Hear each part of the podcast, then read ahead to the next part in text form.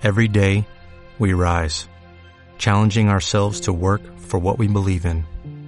At U.S. Border Patrol, protecting our borders is more than a job, it's a calling. Agents answer the call, working together to keep our country and communities safe.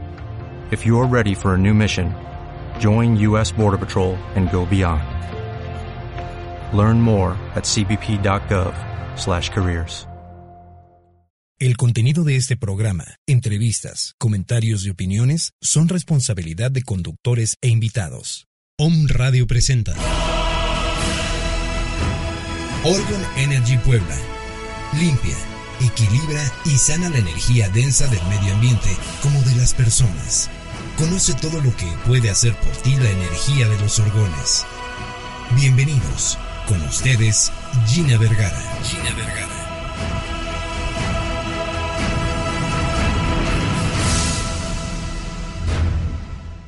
Los días estamos expuestos a radiaciones electromagnéticas, lo que a la larga genera estrés, insomnio, dolores de cabeza y daño a nuestro sistema inmunológico. Protégete con orgonitas, potente equilibrador energético que gracias a sus componentes, que son los metales y cuarzos encapsulados en resina, la orgonita absorberá la energía desordenada provocada por las emisiones de radiaciones electromagnéticas provenientes de tu horno a microondas, Wi-Fi, celulares, computadoras, medidores digitales de luz, torres de luz, antenas de telefonía y un largo etcétera. La orgonita devolverá a tu entorno energía saludable y positiva. Comunícate conmigo al celular 2221 235829 o me encuentras en Facebook como Orgón Energy Puebla.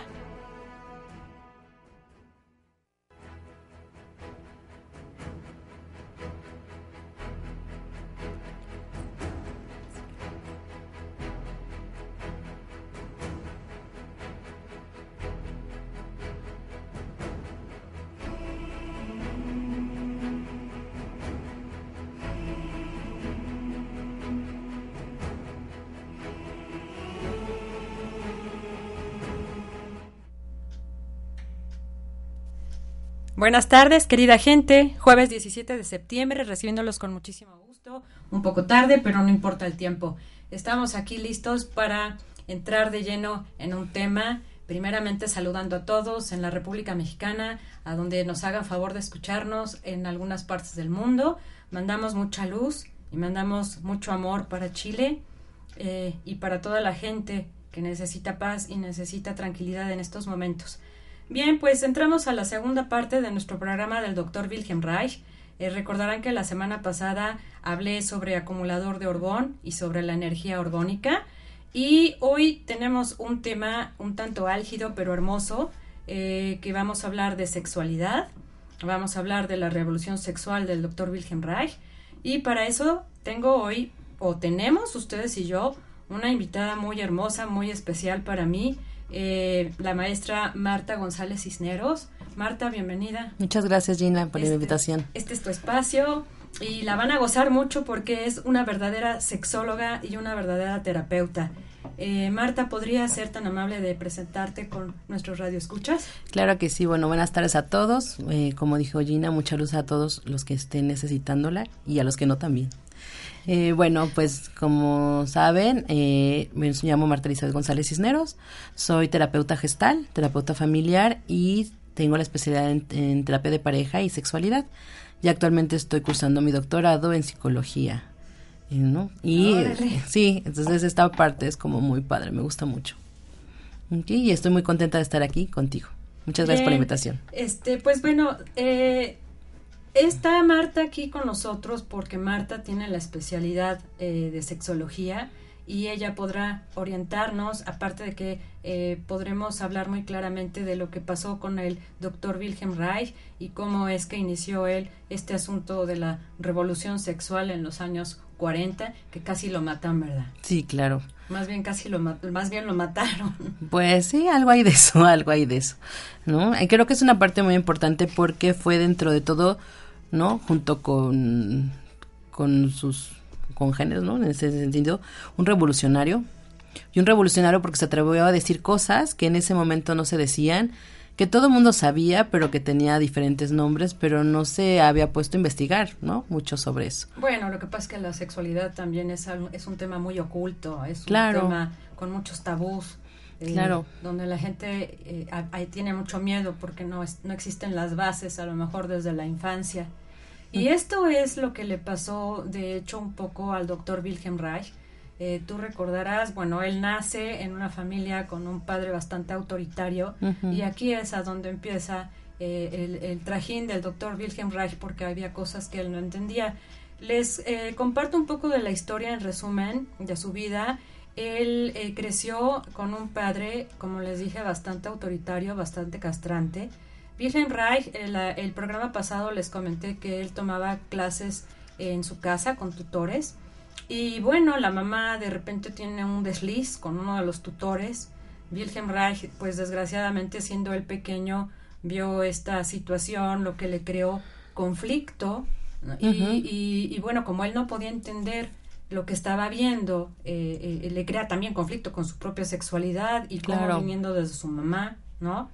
Y aquí el, el, problema es que a él pues se le va la boca con el papá, acusa a la mamá, el papá mata eh, al, al, amante, al amante tutor y la mamá pues por la humillación se suicida, así que pues nos damos cuenta, Marta, que nadie se salva, de tener eh, pues ciertas situaciones de vida fuertes. Claro. ¿no? Como lo fue Wilhelm Reich.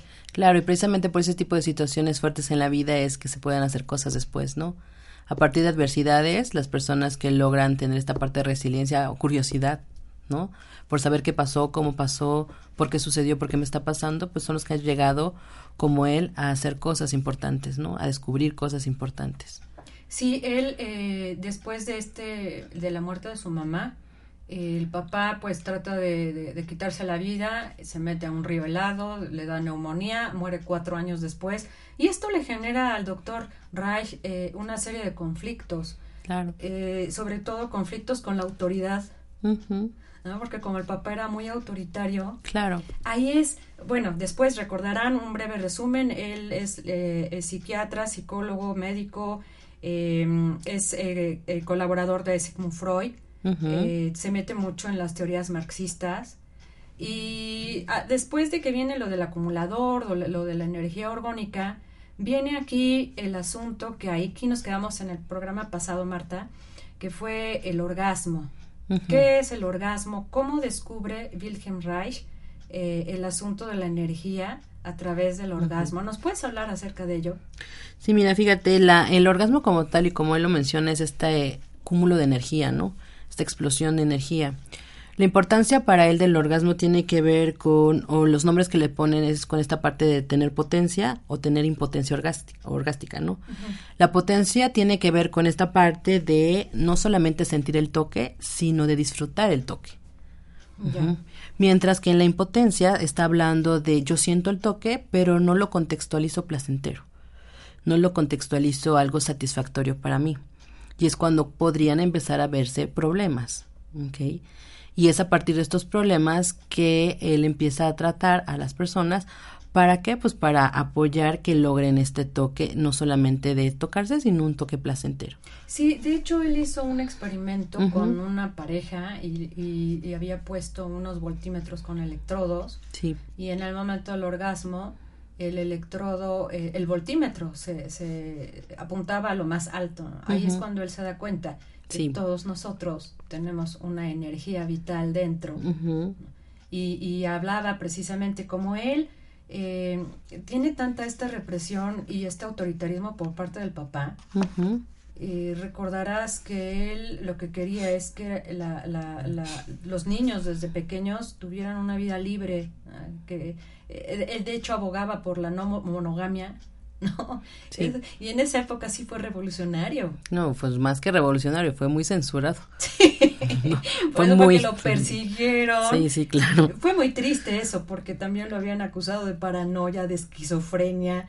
Bueno, es que en esa época sí aplicaba, ¿eh? Bueno, pues es que imagínate. sí, aplicaba con todos los, la parte revolucionaria que él veía. Claro. Por supuesto que de, de loco no hubiera bajado, o sea, seguro en esa época. en esta época es otro rollo. Pero sí sabes que se abrieron después ya sus libros. Sí, claro, pero, pero tiempo, mucho tiempo después. ¿no? Pero era muy adelantado para su época. Claro, pero por eso todos los, los que han tenido problemas es porque han sido adelantados a su época, ¿no? sí. Qué bueno que tú y yo no somos adelantadas, porque si no nos escabechan. Exactamente. Aquí, este, Wilhelm Reich tiene una, eh, una frase que dice, la enfermedad mental es el resultado de una perturbación de nuestra capacidad natural para amar. Esto fue dicho por Wilhelm Reich. Aquí yo lo interpreto como todas esas represiones que nos son impuestas desde pequeños y no nos dejan eh, expresarnos libremente en cuanto a la manifestación sexual. Así es.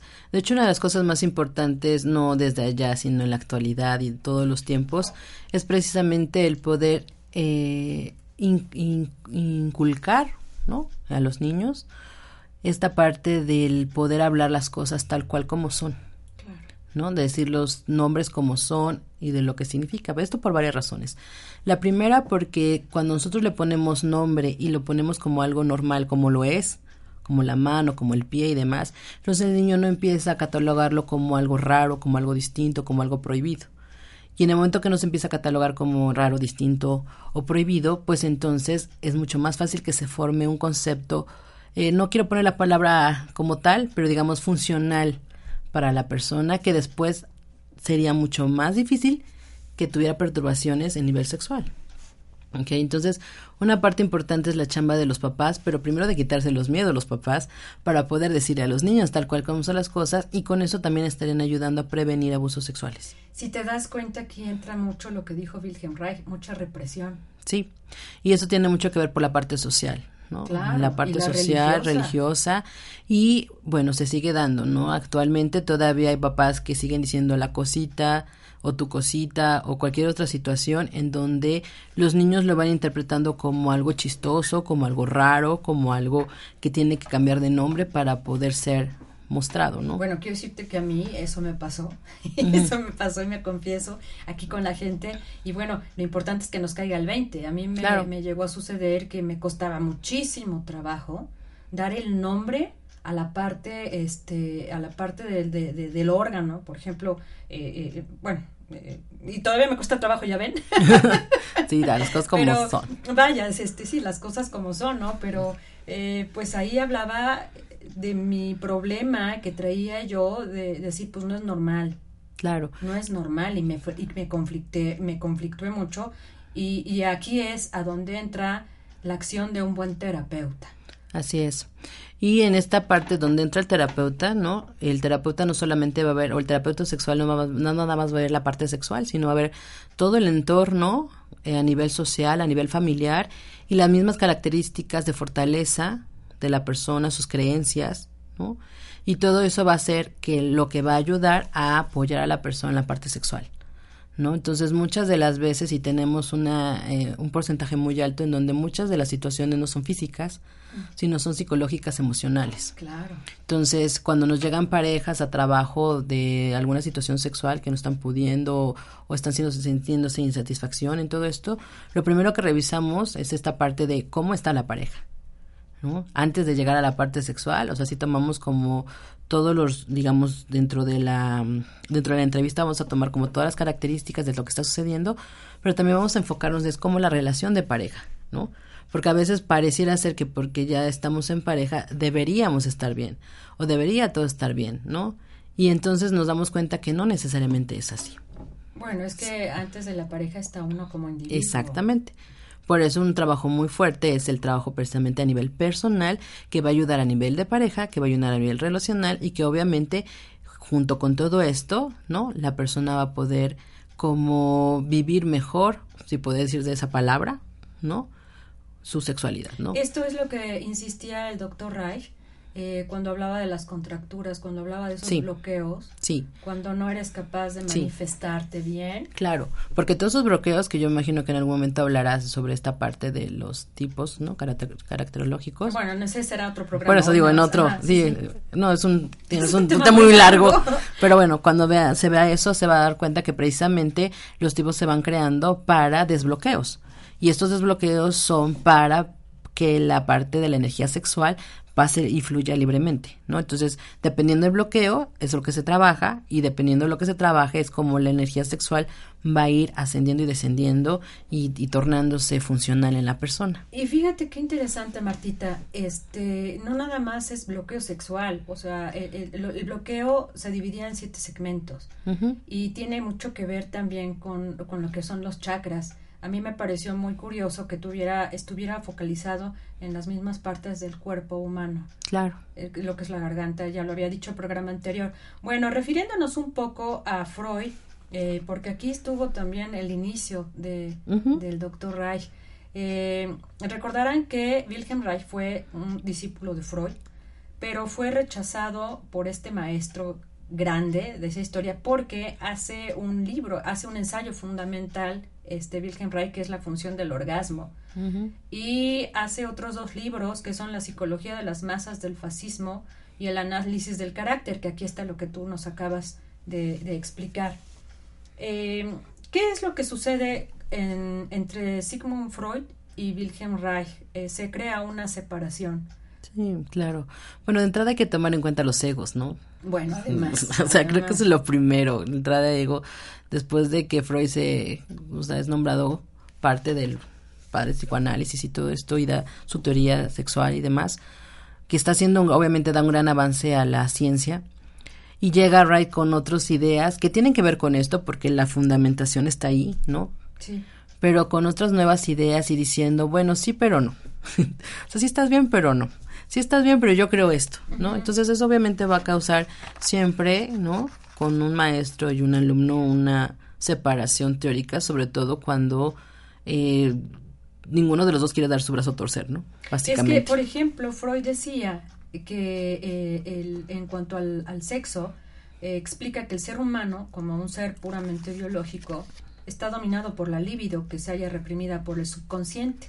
Y Reich decía que estaba reprimido el- el- la sexualidad por la, por la sociedad. Así ¿no? es. Entonces aquí se hizo un- un- Mm. una gran brecha entre los dos. Claro, y ambos tienen razón.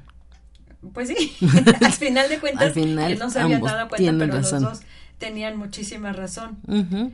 Eh, Wilhelm Reich tiene otra frase que dice, destruyase la represión sexual y reencontraremos al hombre natural que es inmediata y espontáneamente sociable. Sí, así es.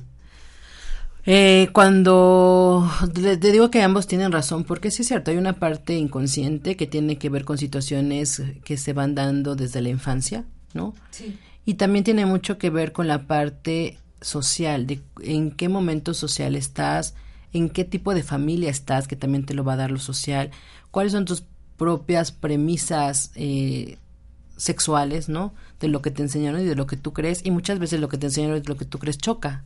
Entonces, cuando choca, vienen otros tipos de sentimientos como culpa o desesperación o llámelo como quiera, ¿no? Pero al final eso que está chocando hace precisamente que la persona no se permita sentir el placer que podría estar sintiendo si no estuviera estos choques entre culturales, entre familiares, entre ideológicos.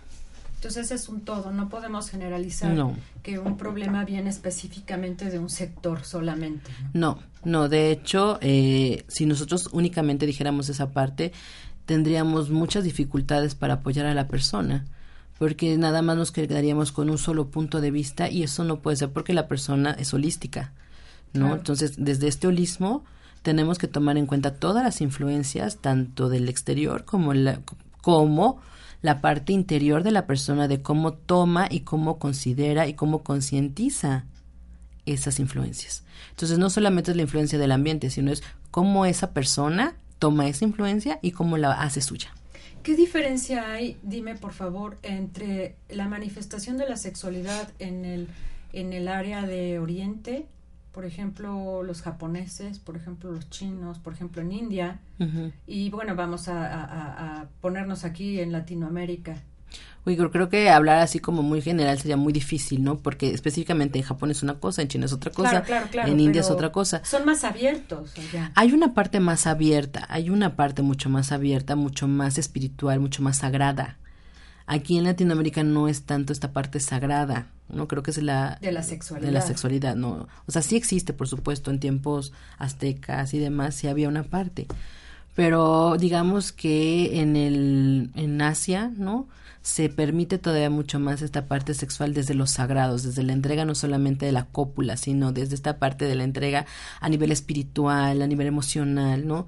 Y por eso, aunque también hay incongruencias, porque en la parte social que también nosotros vemos, pues también vemos situaciones de represión y también vemos situaciones donde está oculto y situaciones solo, solo ciertas personas pueden acceder, ¿no? Pero eso es en todas las sociedades.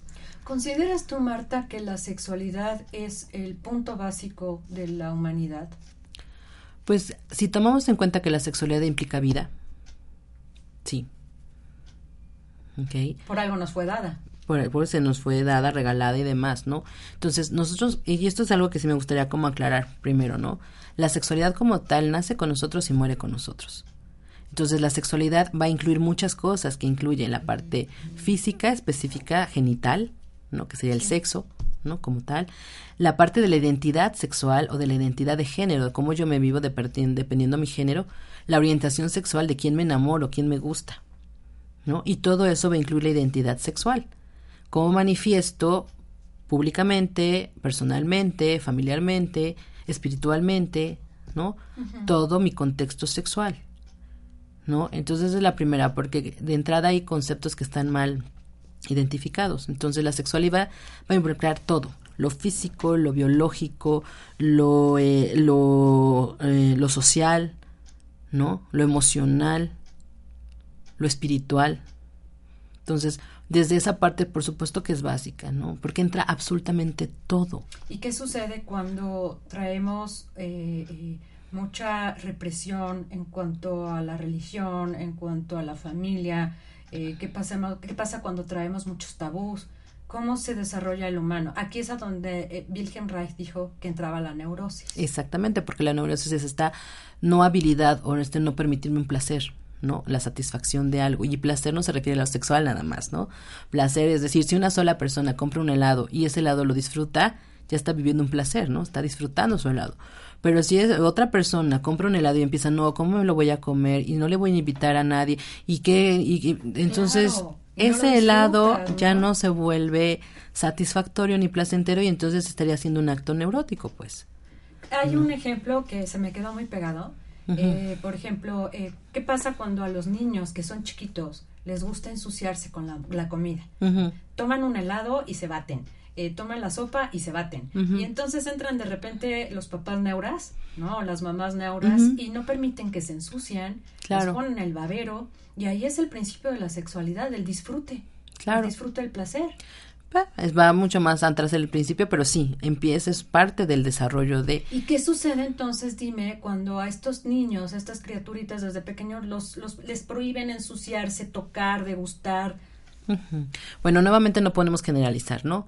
Alguna parte, lo que sí le va a suceder es que esto mismo lo va a transmitir cuando sea más grande, en el sentido de no, hay gente que lo ha, lo ha llegado a, vivir en el sentido de los olores corporales no los aguantan, o la sensación de, de tener las relaciones sexuales y después bañarse por la sensación de suciedad, ¿no? O simplemente no ni, siquiera en la parte sexual, no poder estar en un deporte porque el estar en el deporte y implicar el, sudor ya implica algo como sucio o el tocar el pasto o cualquier otra situación. Entonces no necesariamente se va lo sexual, ni necesariamente todas las personas que han sido reprimidas lo van a vivir, pero las que lo llegan a vivir es a partir de este como no disfrutar el contacto, el contacto.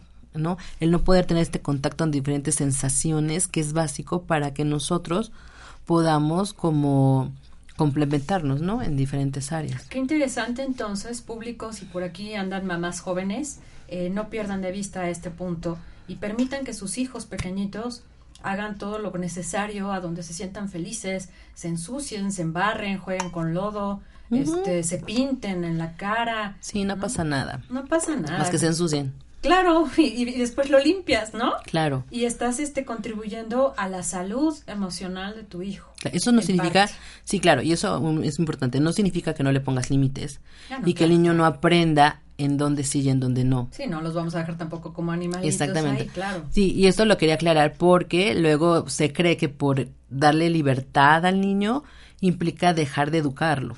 Y no, nada que ver, porque por eso también tenemos tantas situaciones en terapia con niños que están ya no teniendo límites, ¿no? Mm, claro. Entonces, no, no exageremos.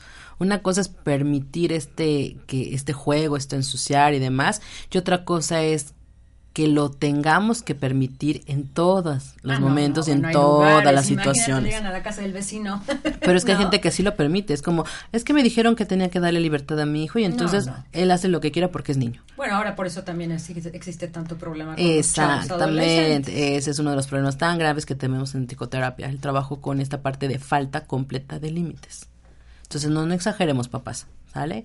O sea, sí denle permiso, pero como dice Martita, en lugares, ¿no? En tu casa que hagan lo que quieran. Sí, y de hecho hay técnicas, ¿no? Y de poner, por ejemplo, un rollo de papel, de ese, ¿cómo se llama? Bueno, de papel como tipo papel, estraza, algo así, en las paredes, y entonces que pinten, entonces pueden pintar lo que quieran, ya no te pinta la pared, o hay diferentes formas, ¿no? Hay un tema bien importante y que a mucha gente, y, y yo lo sé porque pues trabajamos en esto, este, pues les da como miedito, ¿no? la palabra masturbación.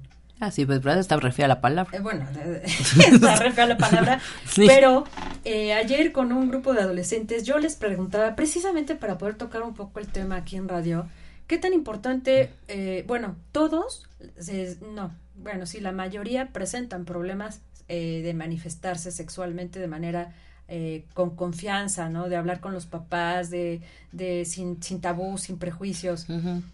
Todos tienen ese problema y fue triste escucharlo. Entonces yo les pregunté que para ellos eh, si hubiera sido mucho mejor eh, que en la infancia los papás les hablaran tal cual como son las cosas. Bueno, obviamente todos me contestaron, yo hubiera preferido que mi mamá y mi papá me hubieran dicho, pene es pene, vagina es vagina, este, pezón es pezón, seno es seno, ¿no? Y que se hablara de cómo vienen los bebés.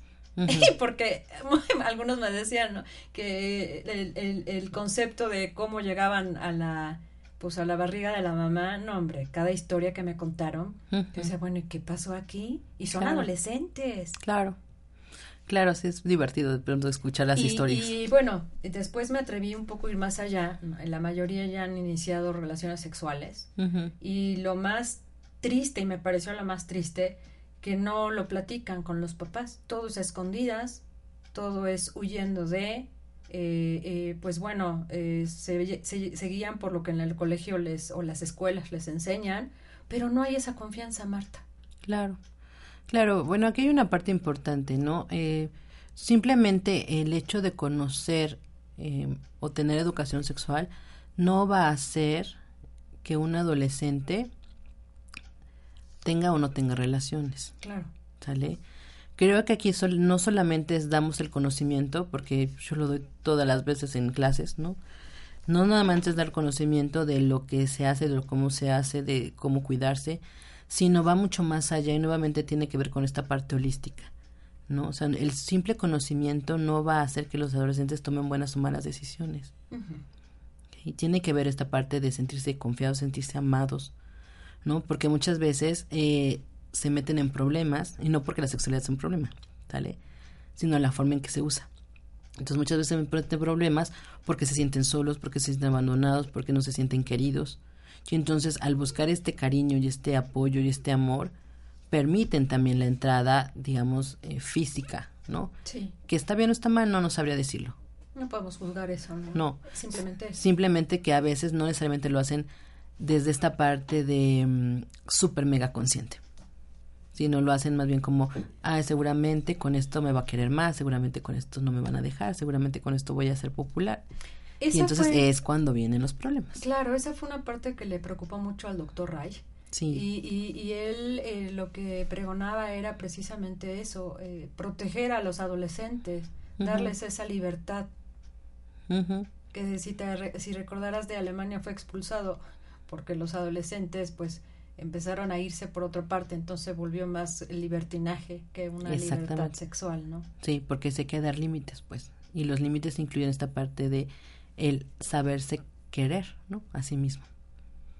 Es, uh, cuando empieza Wilhelm Reich a, denotar todo esto, él considera que la sociedad occidental no solo está siendo explotada económicamente, sino que además está enferma por tanta represión. Reich considera que hay que destruir la conciencia o razón represiva, que es el superego, y con ella la moralidad, y que lo único que debía de permanecer en los seres humanos son los impulsos biológicos primarios como el instinto sexual que él dominaba Orgón. ¿Qué opinas? Bueno, creo que sí necesitamos ciertos límites y creo que sí necesitamos eh, tener ciertos, no, no tabús ni parte represiva, pero sí límites, como tal límites. De otra forma sería como una selva, ¿no? Como todos con todos, todos con todas. Y... ¿Qué es lo que se está dando últimamente, no? Es como desde esta situación, ¿no? Cuando siempre tenemos etapas, etapas represoras y etapas muy liberales.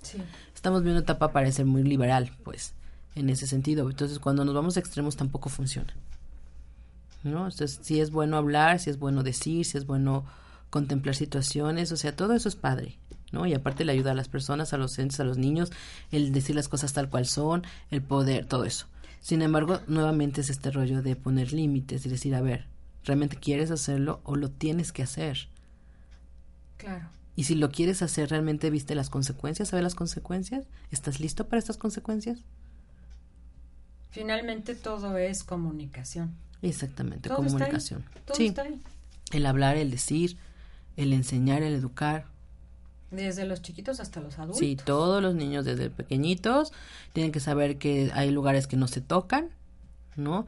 Y ahí también tienen que saber que hay lugares donde se pueden tocar, ¿no? Desde esta parte eh, importante. Wilhelm, Reich ahí era muy liberal, ¿no? En ese sentido. Sí, sí, tiene una parte positiva esa libertad de, de él, ¿no? Tiene una parte positiva porque empieza a quitar tabús.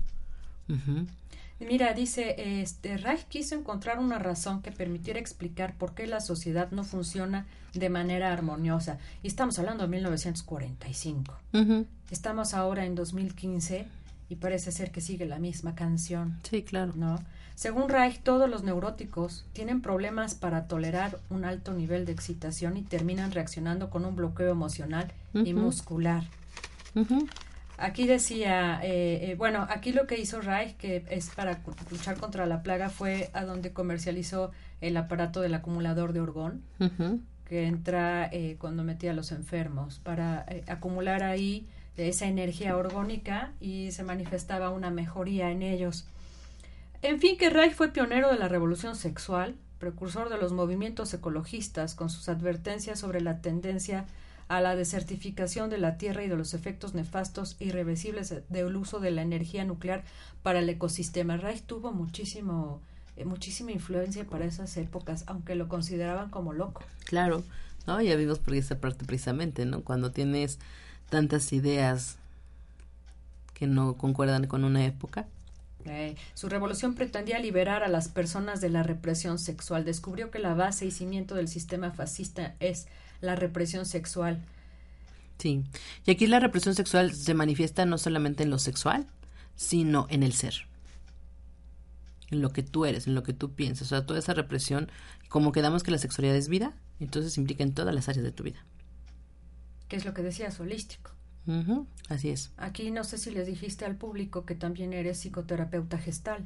Sí, creo que sí lo mencioné, que soy psicoterapeuta gestal y, sistémico. lo gestal eh, eh, abarca todas las áreas. Exactamente, no podemos dejar de tomar en cuenta una área porque esa área va a manifestar situaciones en todas las demás, ¿no? Y de hecho en terapia cuando trabajamos un problema específico de la persona, nos damos cuenta que ese problema específico que para ella era específico de ese momento, resulta ser que lo vive de diferentes maneras en todas las demás áreas de su vida. Por lo tanto, cuando se trabaja un problema en un área específica, generalmente también se está trabajando en, otras en todas las demás áreas. Una afecta a la otra. Exactamente. El efecto mariposita también en, el, en, el, en la psique. Exactamente. Eh, para Reich, el símbolo del pecado original es el miedo al impulso erótico. ¿Qué tal, Marta? Pues está fuerte, ¿no? Para su época. sí. Con razón. sí. sí, dice, un instinto que está en un nivel mucho más profundo que la personalidad o la comunidad. El acto de pensar podría dividir al individuo. Sí, claro. Separando el pensamiento del cuerpo a expensas de sus impulsos primarios. Pensar, por lo tanto, para Reich era una enfermedad. Bueno, si lo ponemos desde el punto de vista de Reich, sí se podría decir que sí. ¿No? Precisamente debido a su amplia influencia, las terapias de Reich son retomadas nuevamente. Reich investigó la sexualidad fuera de los ámbitos comunes del amor, la personalidad y la familia. en el fondo lo que Reich hace es estudiar el amor como una simple energía materia, eh, material o cósmica. Reich llevó lejos su visión de liberación y cuestionó todos los conceptos de su época sobre la libertad, la espiritualidad y el destino. Así es. Aquí hay una parte que compartimos. Para encajar en lo que se espera de uno o para gustar al otro, tengo que restringir o disociar reprimir o esconder alguna parte de mí, o sea, tengo que cortar el flujo de mi contacto conmigo mismo. Sí, en cierta manera es lo que sucede. Que no sé si a lo mejor, ¿verdad? Por supuesto. Pues no, porque entonces eh, pierdes, te pierdes a ti mismo por estarle dando gusto a los demás. Claro que eso es algo muy socialmente aceptado, ¿no?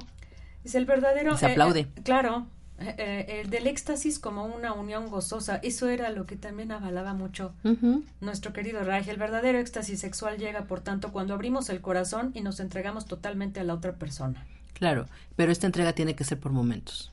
No puede ser una entrega intensa todo el tiempo porque entonces también nos vaciamos, pues. Bueno, pero también hablas ahí de dependencia. Por eso te estoy diciendo que nada más por momentos. Sí, no. de, los que dicen, es que no vivo sin ti, respiro contigo. No, no, eso ya es otra cosa. Eso sí, entra de, otras cosas, ¿no? Entonces, por eso eh, eh, puntualizo, momentáneo. Es el, sexo no puede desvincularse de lo afectivo, de lo emocional, so pena de perder su sentido. De hecho, Reich mostró también cómo las enfermedades mentales eran el resultado de las perturbaciones aparecidas a perder la capacidad natural de amar. Mm. Neurosis y enfermedades mentales. Bueno, como te dije al principio, la neurosis es esta parte de no poder vivir una gratificación, no, no poder vivenciarla. Entonces, todas las personas desde el punto de vista de Reich que no puedan vivenciar su satisfacción estarían siendo neuróticas. Pues algo hay de eso, ¿no, Marta? Pues alguna maestra decía que todos éramos neuróticos, ¿no? Bueno. Que hay otros que ya estaban pasando a psicóticos, pero que los demás, los neuróticos éramos generalmente, ¿no? Me daba mucha risa cada vez que decía eso. Eh, fíjate, eh, esto de la revolución sexual fue en 1945 y en los años 60 un grupo europeo de jóvenes retoma el estudio de Reich y como que ya le están, más ahora ya le están dando el lugar que se merece. Claro, porque ahora ya está como más en el lugar, digamos, socialmente más aceptado, ¿no? Pero sin embargo la sexualidad sigue teniendo problemas. Sí. Y creo que seguirá teniendo, o sea... Ay, ¿tú crees que no lleguemos nunca a un momento donde digamos, pues esto es normal, esto es bonito, no hay pecado mortal, no me voy al infierno, es que de entrada, no me a condenar? Bueno, tendrían que cambiar muchas situaciones eh, en el sentido de ¿cómo se dice? Eh, a nivel religioso, ¿no? Y a nivel social en muchas cosas, y entonces a veces es un poco complicado. Que de hecho se está viendo cambios, porque ahora la libertad sexual se va más a esta parte de la, del apoyo a la diversidad y todo esto, entonces sí se está viendo como diferencias, ¿no? O sea, se está viendo cosas pues poco a poco más sí claro. Aunque sigue habiendo mucho no y va a haber mucha gente que va a estar en contra y mucha gente que está completamente traumado porque se está dando esta libertad no de, de poder asumirse de manera diversa en la sexualidad. Y entonces nuestro trabajo como eh, trabajando con la sexualidad es decir que ni, ni todo está bien ni todo está mal, simplemente depende mucho de la persona y que dentro de esta persona no haya situaciones donde violenten a otra persona. Claro. ¿No? Entonces tu libertad termina siempre en donde empieza la, mía y al revés, ¿no? Entonces eso es básico no nada más en sexualidad, sino en todos los ámbitos. Yo puedo hacer lo que quiera mientras no te fastidie a ti. Aquí llegamos también eh, al respeto. Claro, va junto con pues esta libertad. Tú con tu cuerpo, con tu vida, haz lo que tú quieras y deja al otro hacer lo que quiera. Exactamente. Finalmente, ¿quiénes somos para juzgar? ¿Quiénes somos para poner el dedo, para señalar? Sin embargo, se hace, ¿no? y pues esa es la parte fea del asunto. No es lindo, no es lindo, porque, eh, bueno, yo, si, por ejemplo, ¿no? Si el, el, tipo ahorita que salgo es gay, ¿no? Y, y eh, resulta que yo lo enjuicio y lo catalogo y lastimo, pues bueno, yo no, el día que él se muera, yo no voy a presentarme para dar sus pruebas de qué hizo y qué no hizo. Voy a dar mis, mi, mi, cuál fue mi resultado de mi vida, no de la vida del vecino, de la vida del junto. Exactamente, y de paso es como esta parte, ¿no? De ahorita que tocas la orientación sexual. La orientación sexual es de quién me enamoro, de quién amo, con quién tengo ganas de estar. Si los pudiéramos ver desde esta parte, no se enjuiciaría tanto, ¿no? Porque al final es una elección de amor. Claro. Y cada quien sabe lo que hace y lo que siente y lo que necesita desde el fondo. Claro. Yo no puedo tener idea de lo que necesita el de junto, pero por mis introyectos y mis pensamientos me siento capaz de juzgar, pues estoy mal. Claro, ¿no? Entonces desde ahí es como la importancia de sí conocer las cosas, decirlas tal cual tal cual son y también trabajar con uno mismo, ¿no? Cuando siento que algo no funciona o cuando siento que algo no concuerda con mis creencias, con mis creencias, pero al mismo tiempo yo necesito hacer algo diferente, ¿no? Entonces, porque es cuando vienen la, se, se introyecta más la culpa, la vergüenza, y eso hace que después tengan más problemas a nivel sexual, pero no solamente sexual, social, familiar, de pareja, enamoramiento, etcétera, etcétera. En esto Reich tenía razón, ¿no, Marta? Cuando, cuando dice, pues ya cada quien que haga con su vida lo que quiera, exprésense en amor, manifiéstense en amor, y pues bueno, el gobierno, las ciudades, todo estaría más, eh, más cordial, habría menos neuróticos, menos gente enferma, histérica. Claro, en cierta manera sí. Sí, en cierta manera completamente de acuerdo. Digo, como tú dices, no podemos generalizar todo. No, y la importancia de los límites. Para mí es importante porque es lo que más se trabaja en terapia. Este, ¿Tú sabías que la Federal Drugs eh, eh, quema los libros de Wilhelm Reich? Sobre todo el, el, que fue de revolución sexual y la función del orgasmo. sí. Y de, esa, de esta manera, Rey se convierte en un mártir, despertando el deseo de comprar y leer sus obras, iniciándose así el mito de la revolución sexual. ¿no? Cuando todo es prohibido es cuando causa más. Así es, más tiene más importancia.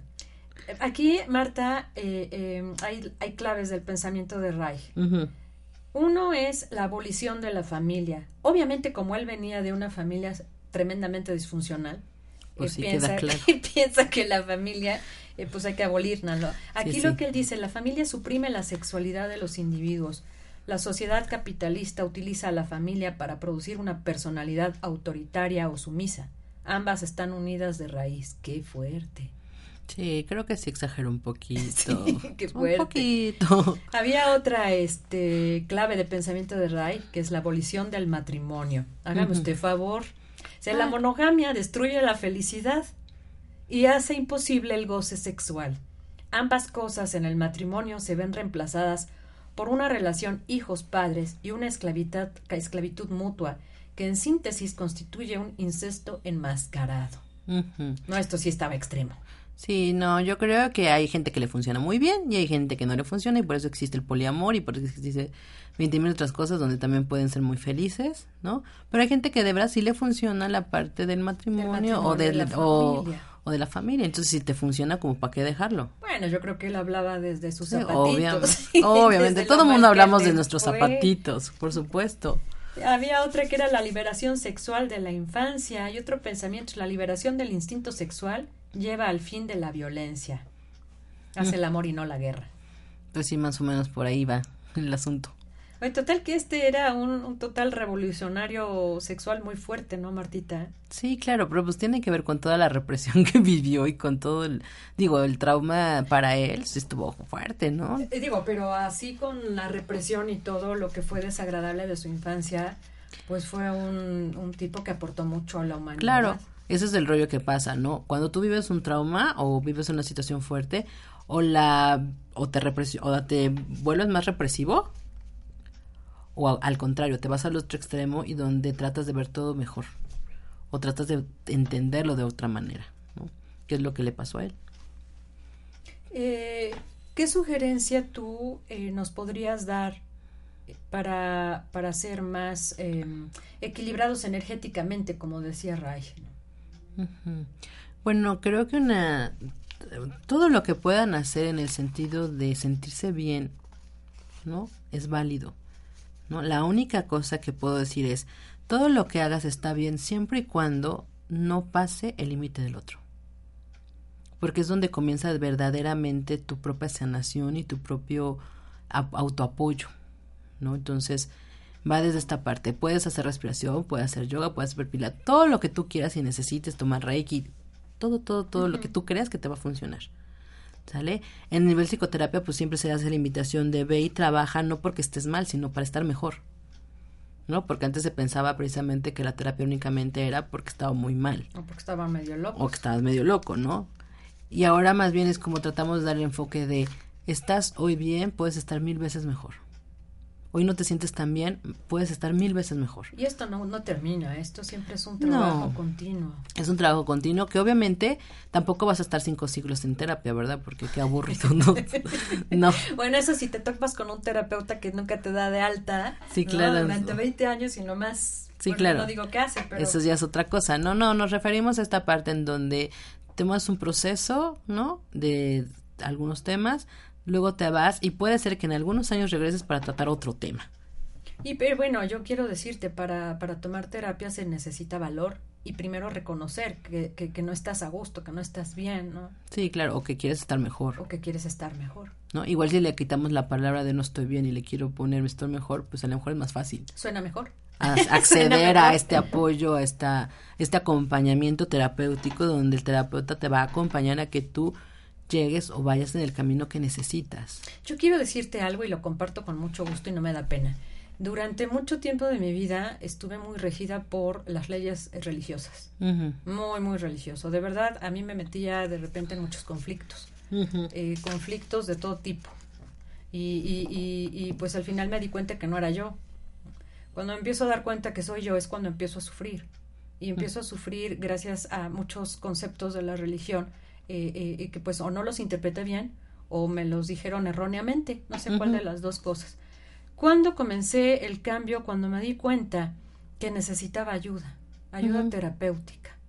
Llevo años en, en, en, en, terapia porque sí es algo que no termina nunca.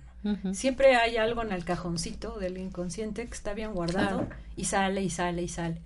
Pero, pero es padre esto porque, porque me he ido descubriendo cada vez más y cada es como ir pelando una cebollita. Exactamente, como sea Pearls, ¿no? Vas, vas quitando una capa de la cebolla y luego quitas otra y luego quitas otra. Y hay gente que va trabajando esto y trabajando un tema y con eso es suficiente, ¿no? No tienen problemas con otra situación y está bien. hay gente que necesita más apoyo porque hay más cosas, ¿no? Más cosas guardadas, dirías tú, dentro de la cebolla en capas más profundas. Pero al final yo creo que como terapeuta es, es padrísimo acompañar a la persona que quiere crecer, que quiere, que quiere modificar más eh, de manera más funcional su vida, ¿no? Porque al final, cambio, cambio como tal, creo que no existe.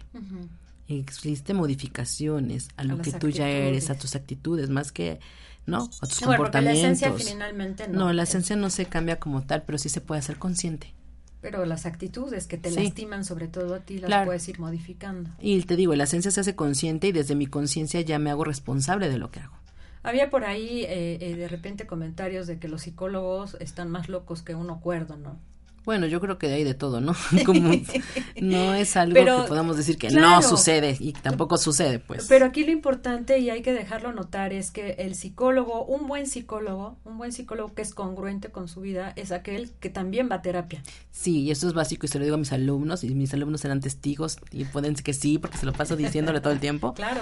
Que la parte importante es el conocimiento, sí, por supuesto, porque tienen que saber de dónde viene, cómo viene, cómo se llama y la parte del proceso personal que ellos tienen que tener para poder ejercer después. Y ejercer y cómo vas a ayudar a una persona con problemas si tú no has resuelto lo tuyo, ¿no? Claro, y siempre les digo esta parte, si tú no te atreves a trabajar con tus demonios, no te atrevas a pedirle a alguien que los trabaje.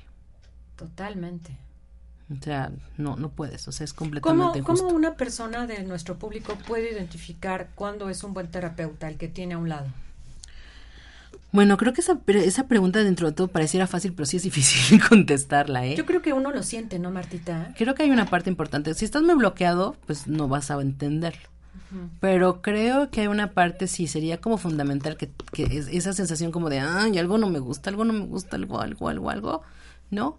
eh, podría ser como, debería ser como la base, pero cuando no es así, creo que tiene que ver cuando te calla, cuando te sientes insultado, cuando sientes que mm, no te está escuchando, cuando está atento a otras cosas, cuando tú le dices algo y te cambia la conversación. O te da consejos. O te da consejos de sí tienes que hacer esto, que no es lo mismo de vez en nunca decir, ¿y qué tal si? Claro. Ah, tienes que. ¿No? Entonces, cuando se burla de tu, de, de lo que está pasando, cuando se ríe de tu proceso, cuando te dice que estás mal, pero no te dice otra cosa, ¿no? Entonces creo que cuando hay ciertas cosas como esas, es cuando la persona podría checar si realmente vale la pena estar ahí o no. En una terapia. O con esa persona específica. Ahorita, y no es que esté de moda, lo estamos notando, hay cada vez más despertar de conciencia. eh, eh, hay gente que cada vez ve más la luz. Eh, es importante, yo creo, no sé qué opines, que nos hagamos acompañar siempre por una buena terapia que nos vaya ayudando cada vez más en este despertar. Claro. Yo creo que sí, yo creo que aunque no estés despertando, pues sale como tal. Inicio, ¿no? Sí, por supuesto. Creo que aquí lo importante es esto, o sea, el que tú estés despertando no implica necesariamente que lo estés haciendo bien. Y pongo bien en entrecomillado.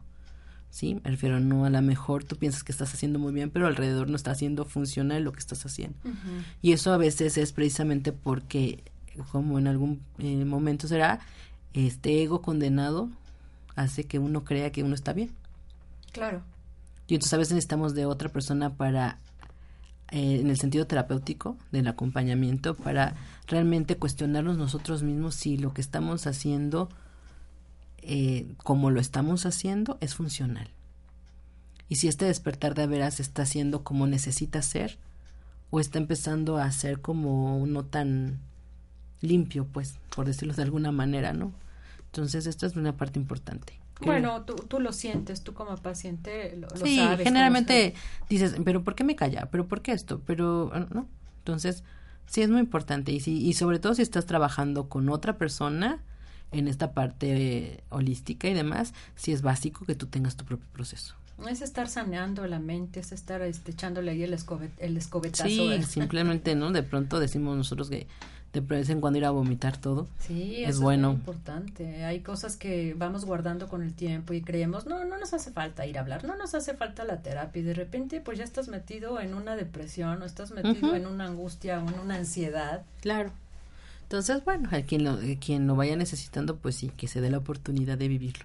Y aquí es el tema a donde podría ser que tengamos otro programa que es la bioenergética de Wilhelm también, claro. Que son los bloqueos, emocionales y cómo lastima nuestro organismo. Sí, claro. De ahí finalmente vienen las enfermedades, las contracturas musculares. Sí. Y, y bueno, hay terapias interesantes para desbloquear a toda la gente que anda ahí este, creyéndose Superman por el ego que no quieren reconocer. Claro. Eh, pues este ha sido el tema de hoy del doctor Wilhelm Reich hay mucha tela de dónde cortar de este gran personaje. Pero este quiero decirle, gente linda, que la próxima semana, esta vez ha sido la revolución sexual de Wilhelm Reich, desde el aspecto, desde el punto de vista psicológico, desde el punto de vista de Wilhelm Reich. Claro. La semana entrante eh, estaremos platicando sobre la sexualidad espiritual, que ese es un tema que va de la mano con el físico. Y ese es también lindo. Y ese es lo que de repente se, se olvida en estas épocas de hoy en día. Así es. Que chavos y chavas y todo el mundo, uy, viva el amor, pero se les olvida algo, que es lo espiritual, que es el estar verdaderamente amando a la pareja. Así Ahora es. todos con todos, todos con todos, vienen las enfermedades venéreas, vienen un montón de cosas y pues bueno, hay que poner límites. Uno mismo. Claro. Que tampoco es malo. ¿Sale? Mientras lo hagas como muy consciente. No, pues sí, que no te lastimes y no lastimes a Exactamente. Eh, ya nos quedó bien.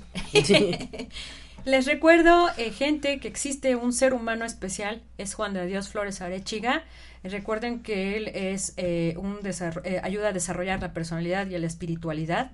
Es un asesor emocional, es un terapeuta transpersonal eh, no recuer este, recuerden contactarlo al 224 11 63 51.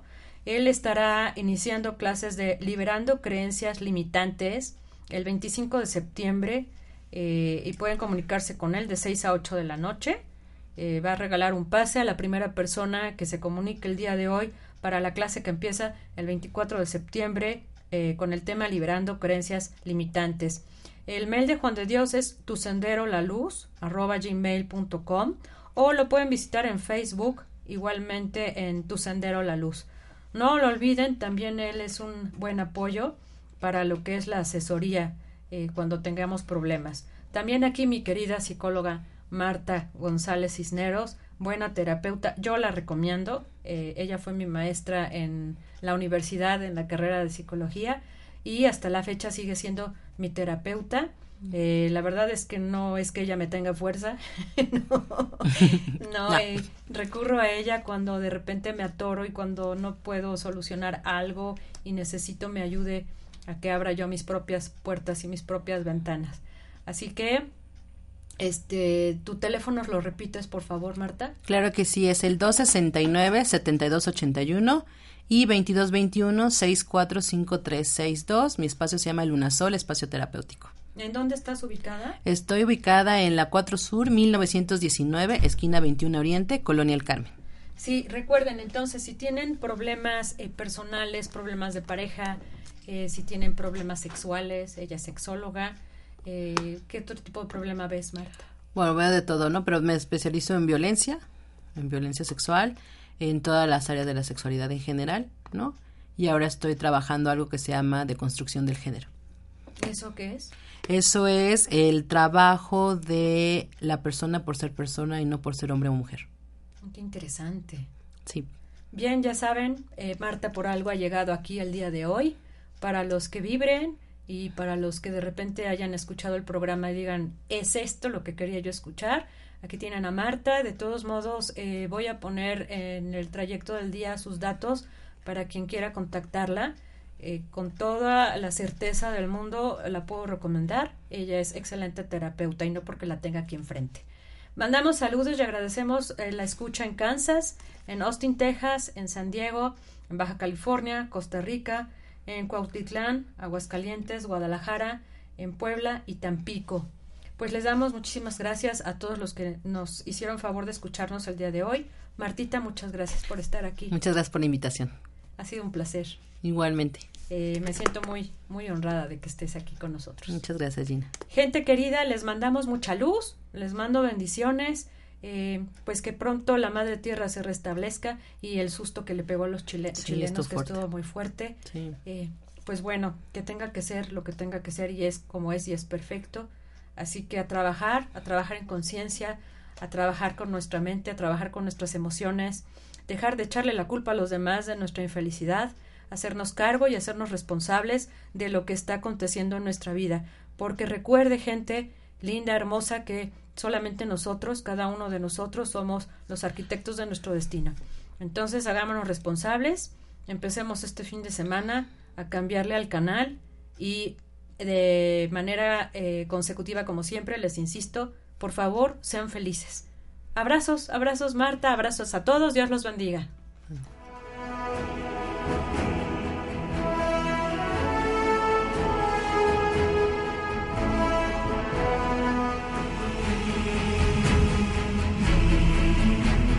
Recupera tu energía vital. Limpia y protégete de la contaminación electromagnética. Te esperamos en el próximo programa. Orgon Energy Puebla.